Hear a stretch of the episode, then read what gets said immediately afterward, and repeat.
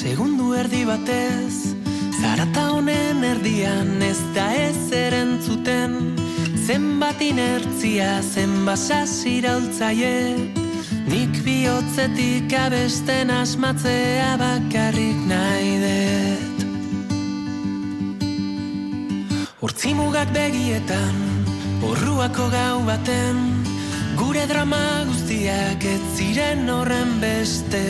Abiadura bizian goazun erikune Nire kantu guztiak zuren eurrira sorturik daude 12 y 19 minutos. Siempre es buen momento para visitar la Casa de Cultura Ignacio Aldeco, aunque hoy no estamos allí, sino que es la Casa de Cultura la que se acerca hasta nuestro estudio con su director Kiki Uriarte. Egunon. Hola, Egunon Merche. ¿Qué tal? ¿Te ha pillado la lluvia? Pues me moja un poco, sí, pero, es lo que tiene. El otro día me mojé más en Bilbao, ¿eh? que estuve en Gutunsuría, el Festival de las Letras, que se hace en Azcuna Centroa, en Alóndiga, Bilbao muy potente, llevan ya 14 años haciendo y este año por primera vez han montado una cosita eh, para profesionales. El mundo, hablamos de propiedad intelectual, de comunicación cultural, de distribución, de librerías, de bibliotecas todo cómo está entrando el asunto de la inteligencia artificial y fue muy interesante. Catedráticas, catedráticos, profesionales nos, nos hablaron de cosas muy interesantes. Pero bueno, eh, nosotros venimos hoy con... Con otra cosa también interesante, porque aunque lo adelantamos en la primera cita que tuvimos con la Casa de Cultura el pasado mes, pero hoy así que podemos hablar más profundamente de esa primera edición del Festival Internacional de Cuento Literario Ignacio Aldecoa, que se celebra ya cada vez queda menos del 13 al 16 de, marzo y que también va a incluir mucha actividad, va a ofrecer talleres, va a ofrecer charlas, lecturas eh, dirigidas a cualquier persona con interés en la literatura literatura y, la lectura, claro que sí, conferencias em, y pues al frente de, de, este festival pues vamos a tener a una persona muy relevante en el mundo del cuento Euskaldun. Te toca presentarlo, Kiki. Pues sí, está con nosotros eh, Iván Zaldúa, eh, escritor, cuentista, escritor eh, básicamente, sobre todo en, en, euskera, en lengua vasca, pero también en castellano, un escritor traducido, él escribe cuentos sobre todo, pero le ha pegado al ensayo, le ha pegado a la literatura infantil y juvenil, le ha pegado a la narrativa un poco más extensa, aunque él es un gran defensor de, de la literatura breve. Y bueno, pues en Euskadi ha, publicado con, pues con Erein, con Pamiela, con Elcar, y en castellano pues con Galaxia Gutenberg, con Lengua de Trapo, con Páginas de Espuma, bueno... Y tiene tres premios Euskadi de literatura. Eh, en 2006, eh, narración en euskera con Etor Kishuna, que eso eran cuentos. Eh, en 2012, literatura infantil y juvenil con Asken Garaipena, que publicó y trabajó de la mano de Icastol en el Cartea. Y en 2013 eh, ese idioma raro y poderoso, aquella cita que, dijo Steiner en una entrevista en El País, pues Iván hizo un ensayo que fue merecedor del Premio Euskadi de Literatura en castellano, perdón, de, de ensayo, Premio Euskadi de Literatura, pero en la modalidad de ensayo en castellano, y, bueno, pues este es eh, la, el, la perfil persona. Del, del director de, de, este Festival Internacional de Cuento Literario Nacional de COA, Iván Zaldúa. Uno, eh, me, me, gusta mucho la autodefinición que tienes en, en una red social. Irakaslea, y, Irakaslea, Iraslea, Donostiarra, Gasteizarra, Tauskalo. y ahora encima el director del festival.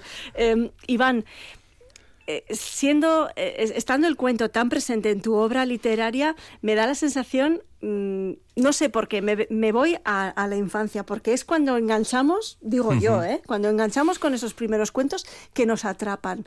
Lecturas breves, pero que nos atrapan y que no olvidamos. No sé si es tu caso, Iván. Sí, bueno, yo creo que todos empezamos por ahí, por ahí, bueno, la gente de mi generación y yo creo que también de las posteriores por el cómic, diría yo que también sería otra, que es otra forma de narrativa, aunque entre ahí lo visual, ¿no? Pero evidentemente sí, el cuento tradicional es una de las entradas eh, mayores al mundo de, la literatura, ¿no? De la narración. Aunque sí hay que decir que, claro, que aquí estamos hablando del cuento literario, ¿no? Del cuento para adultos, porque esa es una de las, de las, eh, digamos, de, las lacras que tiene el género, ¿no? El hecho de que se confunda cuando uno va por ahí y dice, no, pues yo escribo cuentos, entonces es que es cuentos para niños y tal, y tal, esto lo puedo, se lo puedo dar a mis hijos, para mis hijas para leer, ni no, no es esto. O sea, quiero decir que esto es un género diferente, aunque evidentemente... Eh, en fin, hay una tradición en, la que confluyen, ¿no? Ambos. Podemos decir que eres cuentista. Sí, sí. Claro, y me voy a la RAE y la primera acepción de cuentista es adjetivo coloquial, dicho de una persona que acostumbra a contar enredos, chismes o embustes, usado también como sustantivo. La segunda acepción ya es la que nos introduce en, eh, esto de lo que estamos hablando, persona que suele narrar o escribir cuentos. Sí, eh, es significativo que sea la segunda y no la primera en ese sentido. ¿Hay, jerarquías entre, entre géneros literarios? Sí, yo creo que sí, está claro. O sea, bueno, en los últimos dos siglos la novela que hace dos siglos eh, era un género absolutamente menor y despreciado, pues ha subido, ha llegado a la hegemonía, ¿no? al podium ¿no? de los géneros literarios y se ha comido un poco por medio de su imperialismo al resto, ¿no? la pobre poesía, que sin embargo sigue manteniendo de alguna manera su prestigio y el cuento, ¿no? que, en fin, en algunos países le cuesta más, eh, en algunas tradiciones literarias le cuesta más despegar. Hablando del cuento, em, tenemos precisamente una definición de cuento muy, muy significativa de Arkaitz Kano. Ipuña funtsean eserialdi bakarrean irakurtzen den testu horixe da definizioz e, uste dut John, John Chiversela esaten zuena aginlariaren itxarongelan agina ateratzeko zain zaudela zure buruari kontatzen diozun uraxe dela ipuña. Ze egoera horretan novela bat kontatzeko astirik ez du ematen. Una historia que... Qué grande Arcaich, ¿no? Sí, una historia que, que, te la cuentas a ti mismo mientras estás en la sala de espera del dentista, ¿no? Porque no hay tiempo para más. Algo así podría ser, no sé si estás de acuerdo, Iván. Sí, sí, estoy de acuerdo, ¿no? Y hay, hay más en ese sentido, ¿no? Sarrenendia decía que, bueno, los, los padres o los abuelos a los hijos y a las hijas que les cuentan novelas, no, les cuentan cuentos, quiero decir, ¿no? Entonces sí, claro, la brevedad es el, el, común denominador, ¿no? Del, del género, ¿no? Pero luego ya cada uno tiene, digamos, porque dentro del mundo del cuento hay muchísima variedad y ya se pueden hacer muchísimas, bueno, en fin, matices, ¿no? Se pueden añadir, ¿no? A estas definiciones que, sobre todo lo que, lo que afirman o lo que subrayan es la brevedad. ¿eh? Hay producción de cuento literario em, bastante activa, podríamos decir. Em, ¿Recibe el público, lo recibe el público con, con las mismas ganas, en la misma proporción o, o todavía cuesta acercar al público el valor de los cuentos? A ver, yo creo que eh, mm, ocurren dos cosas, ¿no? Por una parte lo que he dicho antes, yo creo que estamos muy acostumbrados y eh, el sistema educativo además nos lleva a ello, nos enseñan cómo leer poemas, o nos enseñaban por lo menos en cierta época y, cómo leer novelas, pero no nos enseñan cómo leer cuentos, ¿no? Y es, un, es una cosa diferente, ¿no? Es, un, es una manera de abordar la narrativa diferente a, a la que propone la novela, ¿no? Sin embargo, en el momento, bueno, y esa es la experiencia que tengo eh, en mis clubes de lecturas, ¿no? Donde, en fin, la gente la que pide sobre todo novelas y le dejas elegir, pero bueno, como yo, en fin, eh, la, mi manera de llevar... La cabra tira al monte, Iván. Sí, mi manera de llevar un club de, de, lectura es la de la dictadura del proletariado, entonces yo le suelo poner también libros de cuentos siempre. Como que no quiere la cosa. Y, y yo lo que he comprobado en estos años es que una vez que realizas esa labor educativa ¿no? en torno al cuento, la gente se aficiona, ¿no? Lo que pasa es que no tienes mucho contacto con el, con el cuento, y ese es el problema. Es cierto también que en el mundo editorial y los préstamos en bibliotecas y lo que se está vendiendo en librerías, eh, tal vez también determinado por, por esta mm, vorágine de tiempo escaso y de velocidad en la que estamos metidos hoy día, la narrativa breve está ocupando en, las, en los estanes de novedades mucho más espacio que, que el gran tocho, ¿no? Aunque es cierto que en algunos géneros, romántica, histórica y tal, se siguen publicando aquellos ladrillacos de los que hablábamos el otro día, la construcción lectora, que me imagino que sigues por ahí, ¿no? Sigo en ello. recuerda que con tu mi ladrillaco lo leo en el tranvía y entonces tengo un tiempo muy limitado y, en fin. Pero bueno, quería decir con esto que es cierto que como todos sabemos que, hay también una... que los tiempos, digamos, han convergido varios factores para que en el ámbito editorial y los tiempos que tienen los lectores para dedicar a los libros, pues las narrativas breves yo creo que están muy en boga, están muy en, en, el día a día de la gente lectora hoy día, aunque por supuesto comparto lo que, lo que Iván dice, que igual no hemos aprendido desde luego a leer otro tipo de narrativas, sino específicamente esas. ¿no? Mm, eh, hablábamos de la definición de cuento literario, eh, escuchábamos la, que hacía eh, Arcaiz Cano. Em, yo no sé si, si, nuestro siguiente invitado eh, tendrá su propia definición de, de cuentos literarios. Eh, es una persona que va a estar en el Festival Internacional de Cuento Literario, eso es. Em, ¿Y qué nos puedes decir de él? Pues mira, yo he estado mirando un poco, Iván nos lo presentará, porque ellos han hablado y se conocen, y Iván es el programador, pero de esta persona dicen que es el mejor cuentista español de todos los tiempos. O, por ejemplo, Andrés Neumann dicen que ser su contemporáneo es una suerte. Estamos hablando de Eloy Tizón, que, bueno, Iván nos lo presenta con más detalle. Bueno, yo creo que sí. Son, palabras muy altisonantes. Son, tal vez, son palabras mayores, pero yo creo que son ciertas. ¿no? Es uno de los mejores escritores eh, de cuentos de todos los tiempos. No ha escrito solo cuentos, ¿no? Eh, sin embargo, bueno, ya cuando se lanzó, digamos, eh, al, en el mundo editorial con, con, un libro muy conocido que es Velocidad de los Jardines, en 1992 pues en fin, eh, fue una revelación ¿no? para toda la gente a la que le gusta leer cuentos. Eh, es un escritor que ha escrito también novela, pero cuya especialidad es evidentemente el cuento, que escribe poco a poco, no se apresura, no eh, ha escrito relativamente pocos libros y los últimos, bueno, el último lo ha escrito el año pasado precisamente, Plegaria para Pirómanos, que estaba presentando y que de alguna manera yo creo que hablará de ello en, su conferencia, pero otros también como técnicas de iluminación y también ensayo literario, ¿no? como Herido Leve, 30 años de memoria lectora, donde repasa un poco pues, su biografía como lector, que es, me parece muy importante. Y, luego, sobre todo, es una persona que ha militado en torno al cuento, que teoriza mucho en torno al cuento, que habla un poco de la diversidad ¿no? en la que se mueve este mundo fuera de las de algunas definiciones muy muy muy cerradas de lo que es el cuento que es algo que hemos hecho mucho los cuentistas a la hora de hablar de nuestras poéticas etcétera y luego que tiene mucha experiencia también en talleres literarios. Eh, y podemos añadir además que desde 2022 dirige el Festival del Cuento Literario en, España que se celebra en, una localidad toledana, en Torrijos. Torrijos. Eh, Eloy Tizón, Egunon, buenos días. Hola, buenos días. Casi con tanta presentación, casi que no te dejamos ni, ni, hablar. ¿Cómo estás? Muy bien, yo estaba encantado escuchándoos y os mando un saludo y a Iván un abrazo especialmente cálido porque es una persona a la que aprecio mucho y como escritor lo admiro profundamente. Em, eh, podemos decir, por tanto, eh, me, ha apuntado un concepto, el de cuentista militante. Eh, podemos decir, por tanto, que, que, que también te metes en ese club, ¿no, Eloy? Sí, yo creo que ese es un rasgo genético que compartimos muchos de los que cultivamos el género del cuento, ¿no? Que, que tenemos mucha pasión por el género, mucho entusiasmo. Creo que los lectores también comparten ese entusiasmo, ¿no? Somos la especie de aldea gala y de resistentes frente a la imposición de la novela de la que hablabais hace un momento. Yo creo que el escritor y el lector de cuentos somos o nos caracterizamos por esa pasión hacia el género y, esa labor casi, bueno, militante, sí, está muy bien elegido en, la gente. Eh, Eloy, para ti, em, no sé si hay algún canon de, del cuento, cómo debe ser... Em, hablaba antes eh, Iván, ¿no? De, bueno, pues es al final de esa brevedad, ¿no? Pero no sé si hay un canon específico.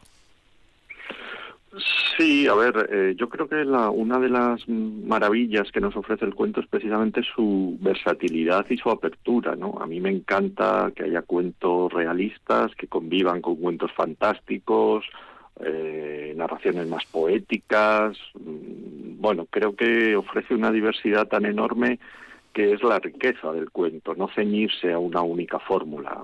Me parece estupendo que haya visiones eh, muy diferentes e incluso opuestas unas a otras. Creo que eso habla bien de la vitalidad del, género. ¿Cuándo va a estar, cuándo va a estar aquí en el festival? Eloy estará el sábado 16 por la tarde en Casa de Cultura, porque hacemos cosas un poco especiales, como abrir un sábado por la tarde, que es algo que hacen muchas bibliotecas, pero nosotros no, y lo queremos hacer y lo vamos a hacer, una propuesta de acercarse a, a esa hora, a la Casa de Cultura, a estar con un grandísimo autor, pasar un rato por la tarde y luego seguir con nuestra vida hay más eh, personas y más autores y autoras que, van a visitar esta edición del Festival Internacional. Antes de, no, me gustaría, o sea, me gustaría mencionarles antes de despedirnos. Eh, Isaac Rosa, Tina Vallés, Arcaiz Cano, al que hemos escuchado, Ainchane Usandizaga, Ana Malagón, Aisha de la Cruz, Joseba Sarriona India, Pedro Ugarte, María Zulanda, Benice, Nagore Fernández Zavala, Marijose Olastiregui, ¿no? Está bien dicho, e Irati Majuelo. Sí. ¿Me falta alguno? No, yo creo que están todos. ¿eh? Están todos. Em, en cuanto a la elección de, autoras y autores, ¿ha habido algún, aparte evidentemente de, sus creaciones, pero ha habido algún nexo o no lo hay? Bueno, eh, yo creo que lo que ha dicho Eloy antes, ¿no? O sea, que el mundo del cuento es muy diverso y lo que he intentado es que, lo que hemos intentado ¿no? en la organización es que de alguna manera la oferta y que fueran autores de diferentes lugares, evidentemente, de diferentes generaciones y con estilos muy diferentes de cuentos. Tenemos gente que anda en lo fantástico, gente que anda en lo realista, gente que anda, como el hoy, en lo más, en lo más poético, ¿no? Incluso gente que podría andar eh, por utilizar una expresión que acuñó el hoy en su día en el postcuento. Eh, y bueno, yo creo que, que es uno de los criterios principales es que hubiera un poco de todo, en euskera, en castellano, o sea, eh, en fin, eh, algo de literatura catalana, que es la que trae Tina Vallés, o y la visión internacional también. Eloy, con todas esas, con todos esos calificativos, como pues es uno de los mayores exponentes de la narrativa breve en lengua española del siglo pasado y del de este, todos estos calificativos pesan luego a la hora de crear, Eloy. Bueno, yo los acojo con agradecimiento y lo veo más muestra de la generosidad de los demás que de mis propios méritos. Entonces, bueno, cuando estás creando un cuento estás o un libro de cuentos estás metido en tu trabajo y tienes que aislarte un poco de esos de ese ruido externo porque si no te, te volverías demasiado tonto, creo yo. Gelditu dezagun guztia, segundu erdi batez Zarata honen erdian ez da ez erentzuten Zenbat inertzia, zenbat sasiraultzaie Nik bihotzetik abesten asmatzea bakarrik nahi dut.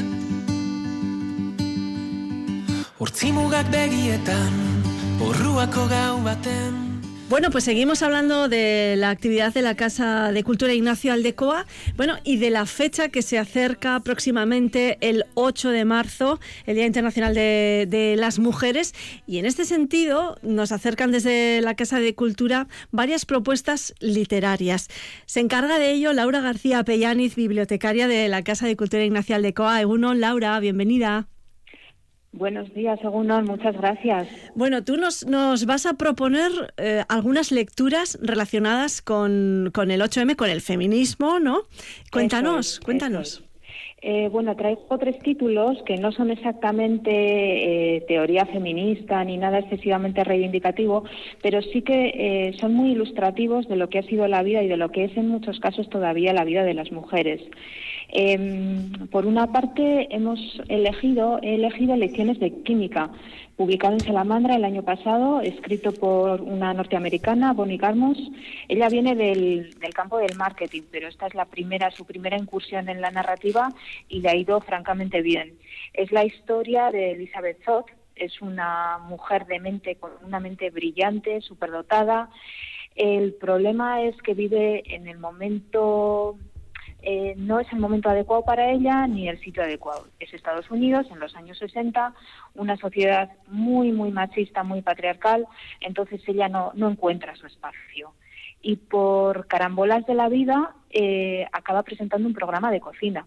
Bueno, no he dicho que ella es química, es una química brillante y acaba presentando un programa de cocina, pero lo hace a su manera y es una manera muy peculiar y es una manera que al final acaba arrasando y acaba siendo un éxito arrollador.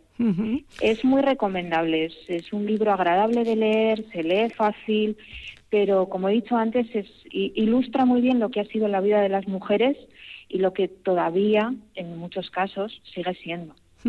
Pues ahí está, esas lecciones de, química. De química. Eh, eso es, eh, de Bonnie Garmus, que está disponible en la Casa de Cultura. Más títulos, Laura. Más títulos. Ahora vamos a, la literatura infantil, pero a la buenísima literatura infantil que, que es literatura realmente para todos. Es una obra que nos propone un juego. Se titula La esposa del conejo blanco editado en Pípala en 2017, ya tiene unos años, y escrito por el francés Gilles Bachelet. Y nos propone un juego, como decía, y es imaginar qué pasa en la vida privada de un personaje de una obra clásica de la literatura. Y en este caso nos vamos a Alicia en el País de las Maravillas y eh, nos centramos en el conejo blanco. El conejo blanco tiene una vida privada y en su vida privada está casado, eh, tiene una mujer que es la protagonista de la historia, la esposa del conejo blanco, y tiene una familia muy numerosa, de seis hijos. Entonces, en este libro lo que hacemos es em, ver el diario de la esposa del conejo blanco. Y bueno, nos podemos imaginar lo que es la vida de una ama de casa con seis hijos, con un adolescente muy adolescente, un par de gemelos que son unos trastos, un bebé, una niña que empieza el colegio, otro niño por ahí que va muy a su bola, eh, y bueno, y luego la ilustración. La ilustración en la radio no se puede ver, pero es una ilustración maravillosa. Y bueno, pues muy recomendable. Y además aquí abrimos la puerta a dos temas que se pueden tratar en otros momentos, en otros programas, que son editoriales diferentes y una colección de, de libros ilustrados, de álbumes que tenemos en la Casa de Cultura realmente interesante. En la sección eh, o en el espacio de, la biblioteca infantil y juvenil, em, la verdad es que, bueno, pues propuestas muy interesantes y en este caso está em, relacionada también, bueno, pues con, eh, con la familia, ¿no? Con, la maternidad, en fin. Y como tú decías, Laura, em, cuentos o, libros dedicados al público infantil, pero que al final también se puede, bueno, pues se puede consumir por toda la familia. La esposa del conejo blanco, de Gilles Bachelet y hay una tercera propuesta, ¿no? Y hay una tercera propuesta, que esta tercera propuesta eh, es un poco más, eh, no es tan cómoda, es más rasposa, más dura. Pasamos del ambiente familiar a, la vida de un adolescente. Eh, la obra es La educación física de Rosario Villajos, publicada el año pasado en Seis Barral y fue premio Biblioteca Breve, Seis Barral. Eh, cuenta la no exactamente la historia de Catalina. Catalina es la protagonista, es una adolescente em, pues que está atravesando una adolescencia eh, complicada, con una mala relación con su cuerpo, con su familia, con su entorno. Al final ese momento de la vida es en el que te estás haciendo, en el que estás encontrando tu sitio y, bueno, eh, es difícil, es difícil pelear con todo eso. Además, eh, tiene unos miedos muy, muy bien inculcados, sobre todo por parte de su madre. Y en la novela lo que vemos es eh, una tarde en la vida de Catalina, una tarde en la que se va de casa de una amiga porque ha pasado algo en esa casa esta amiga vive en, una urbanización en las afueras de una ciudad y, ella para volver a casa porque no llega al autobús em, decide hacer autostop. Entonces evidentemente está aterrada por el hecho de hacer autostop, pero también está aterrada por el hecho de llegar tarde a casa y esa es la excusa, ese, todo ese cúmulo de circunstancias es la excusa para ver qué ha pasado en su vida eh, en esos eh, en, toda, en su vida en esos últimos años. Cómo se relaciona con su entorno por qué está ahí qué pasa en su familia qué pasa con sus amigos qué pasa en, el colegio muy muy muy completa no muy muy muy íntima también no La, toda esa narración no me eh, gustaría apuntar un comentario muy interesante que escuché, no recuerdo muy bien si fue a la propia autora o, al, o alguien que le hizo una entrevista, pero lo que se dijo fue que es un libro, y es cierto, muy recomendable para que lean los hombres. Pues ahí está. Ahí está. La educación física de Rosario Villajos, editado por Seix Barral. Em, otra de las propuestas, tercera y última propuesta de, Laura. Laura García Pellaniz, bibliotecaria de la Casa de Cultura. Gracias por, por acercarnos estas recomendaciones. Hasta la próxima, cuando quieras. Gracias a Radio Vitoria. Agur.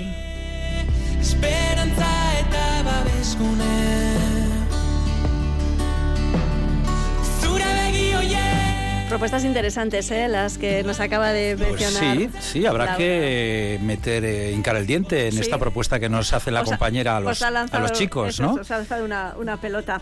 Bueno, pues lo tenemos que lo tenemos que dejar aquí. Ha sido, bueno, pues un placer y ojo, que no se nos olvide, entradas se necesitan eh, para asistir a ciertas cosas del festival. Sí, bueno, a todas las actividades hay que retirar en la web del festival, que es Aldecoa Festival, .araba.eus hay que retirar eh, invitaciones o entradas y bueno, eh, el que tenga interés que ande un poco vivo y despierto, porque o despierta, porque por ejemplo el taller con María Sunlanda de escritura de cuento en euskera eh, para personas a partir de 17 años, pues el miércoles pasado, que es el último día que tengo datos, se habían retirado ya la mitad de las entradas. Hemos, hemos puesto 20 a disposición, 10 habían volado ya. Pues a día de hoy seguro que quedan unas cuantas menos eh, y así con todo. Que se den prisa, que se den prisa. Es, gratis, ¿eh?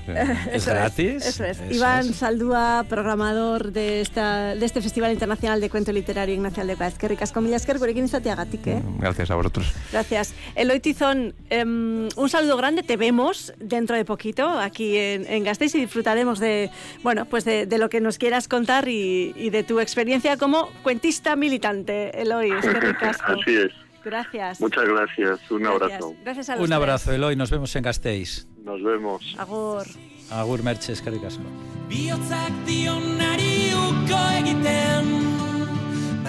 Érase una vez un cuento que no empezaba por Érase una vez. Soy Tina Vallés y este es el lema de la primera edición del Festival del Cuento Literario de Vitoria-Gasteiz. Te espero allí, tenemos mucho que contarte.